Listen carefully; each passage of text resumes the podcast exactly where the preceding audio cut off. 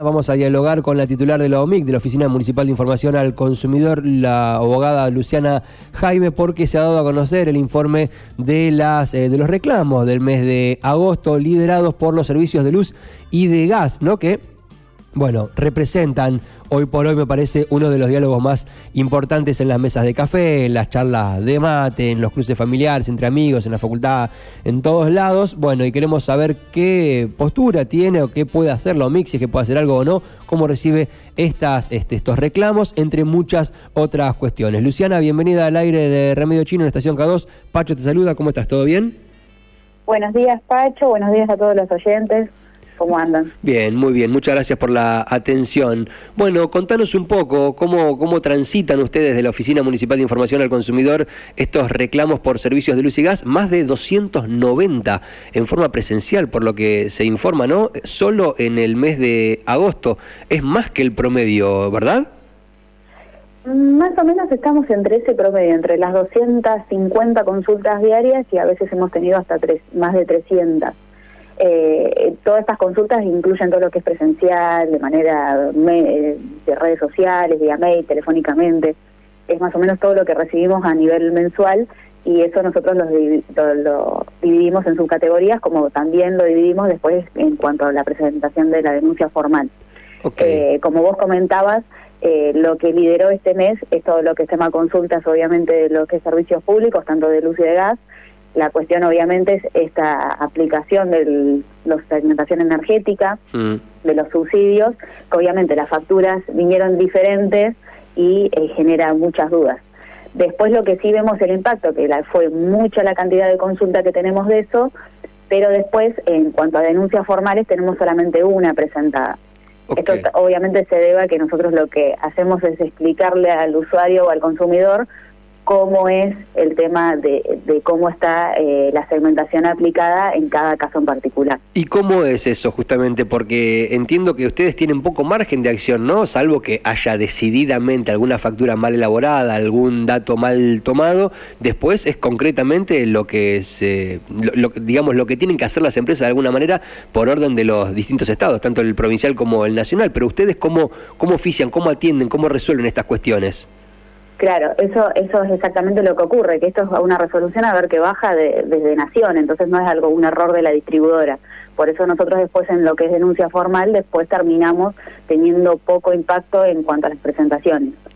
Lo que ocurre, nosotros lo que hacemos es primero ver la factura, a veces nos traen la factura del año anterior, entonces ahí vemos los consumos, a ver si son similares, si no son. Eso está bueno que los usuarios siempre guarden las facturas por ahí un año anterior, entonces lo vas, lo vas viendo, vemos si están inscritos o no. En caso de no estar, se les sugiere que se puedan inscribir, porque la inscripción a, la segmentación energética sigue hoy por hoy abierta, ah. lo haces desde internet, ingresando a argentina.gov.ar, te podés inscribir y de ahí nosotros le decimos, bueno, cómo, cómo impacta este tipo de subsidio depende la categoría que tiene cada uno.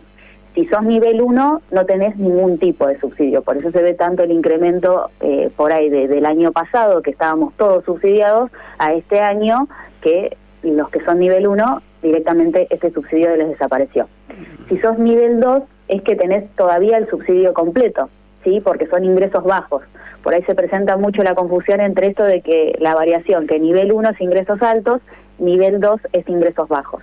Y nivel 3 es ingresos medios, que ahí el subsidio va a depender, que eso es lo que mayor cantidad de consultas tuvimos, va a depender eh, de la aplicación de cada, de cada categoría, digamos. Si es luz, de cada servicio, perdón. Si es luz, vamos a estar subsidiados hasta 400 watts si excedemos esos 400 watts, nos vamos a ver ese incremento que tenemos en la factura. Si es gas, vamos a tener un subsidio aproximadamente del 70%, que depende de cada caso, porque depende de la categoría y de la subzona de cada persona. Claro, si es zona residencial o no, también eso tiene mucho impacto, ¿no? Fundamentalmente en lo relacionado con el gas. En lo relacionado con el gas. Entonces es importante que si bien tuvimos muchas consultas, esta aplicación que esté accesible para los vecinos y que lo vean de manera personalizada, entonces ahí es como que después el reclamo obviamente no se presenta formal porque es algo que como vos mismo dijiste viene de la orden digamos de nación y la distribuidora lo aplica, pero está este digamos el por qué. Por ahí a veces eso es lo que pasa, que, que algunos entramos en duda cuando nos, nos llega la factura. Claro, es eh, importante sí, por- tener esta información. Porque en muchos casos los números fueron mucho más elevados, ¿no? Entonces ahí te entra la duda Exacto. siempre que habré hecho algo mal o estará mal facturado o Claro. simplemente se debe a esto. Como para redondear un poco esta información puntual y después te iba a preguntar un par de cosas sobre el resto de los reclamos que recibió el OMIC, porque hay otro que está ahí cabeza a cabeza prácticamente con el de luz y el de gas. Este, ¿Ustedes ahí mismo contribuyen o, o ayudan o asisten en la inscripción en el RACE o, o no? ¿O solo dan la información y después la gente lo tiene que resolver en su casa de alguna manera a través de la computadora? Nosotros damos toda la información y como es algo bastante accesible, que es con una computadora, siempre algún familiar o algo ayuda, por ahí en el caso de la gente mayor, eh, le damos toda la información para que se puedan inscribir, porque acordemos no que por ahí pasó tiempo, pero lo que tenemos que hacer es una declaración jurada. Entonces necesitamos determinados datos de la persona que por ahí es de índole privado, entonces por eso siempre recomendamos que lo haga desde con algún familiar de confianza. Bien, Y perfecto. Por el tema de los mails también, que te va a llegar después la declaración Claro. jurada. También hubo algunas consultas con el tema de la modificación de esto, que también algunos quedaron mal inscritos, entonces bueno, también se puede Mm. modificar, se puede revertir esta situación, también ingresando desde la misma página. Ok, muy bien, muy bien. Siguen recibiendo este tipo de consultas, ¿no? Como para brindar asesoramiento, independientemente de que no tengan, u- ustedes no tengan la facultad de resolverlo directamente, digo, seguir asistiendo y contribuyendo a rever, por ejemplo, estas cuestiones, ese, eso- esos reclamos los siguen recibiendo. Sí, es importantísimo, siempre lo que decimos, el rol de asesoramiento de la Oficina Municipal de Información al Consumidor. Es vital eh, para mí, para la, la comunidad, porque en estos casos eh, la gente por ahí se ve sin una respuesta y por lo menos tiene una respuesta, por ahí no es lo que uno quiere escuchar, que siempre decimos, pero por lo menos tenés una respuesta de, de los por qué. Bien, que perfecto. Es importante que se acerquen. Con Luciana Jaime estamos hablando, titular de la Oficina Municipal de Información al Consumidor. Otra consulta y ya para redondear, veo que también hay fuertes reclamos de venta de electrodomésticos. Digo, si bien los servicios públicos gas y luz encabezan los reclamos del mes de agosto, la venta de electrodomésticos también, ¿no? Creció fuerte, incluso superó las ventas por internet, que venía siendo hasta donde tengo entendido este otro de los más importantes reclamos, al igual que bancos, financieras y tarjetas de crédito. Me parece que un poco ahí resume lo más importante. ¿Por qué se da esta situación y cómo han resuelto este tema como para ya cerrar la charla? Mira, esto también volvemos a todo lo vital que es el rol de asesoramiento, que la gente sepa, por ejemplo, que cuando un electrodoméstico no funciona, en el manual del producto tenemos una garantía de fábrica siempre, que esa es, digamos, lo que nosotros le denominamos la garantía extendida. Pero después, en lo que es la ley, tenemos lo que es la, la garantía normal, que es el artículo 11 de la 24240, que nos establece los mínimos legales de garantía. Los mínimos legales son de seis meses para los que son electrodomésticos nuevos y tres meses para lo que es usado. Entonces, todo, en realidad esto es de cosas muebles, digamos, pero eh, es como para que nosotros tengamos los los básicos ahora en lo que es electrodomésticos en particular. Sí. Entonces, lo que por ahí vienen con mucha consulta, se me rompió X cosa, ¿cómo, cómo, cómo procedo ante esto?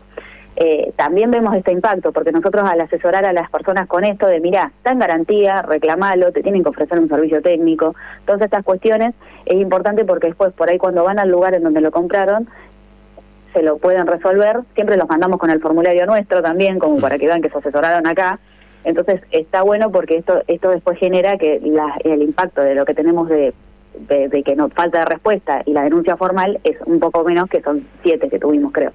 Bien. Entonces, bueno, estas siete denuncias fueron porque obviamente no se procedió para nosotros conforme de ley, entonces se toma.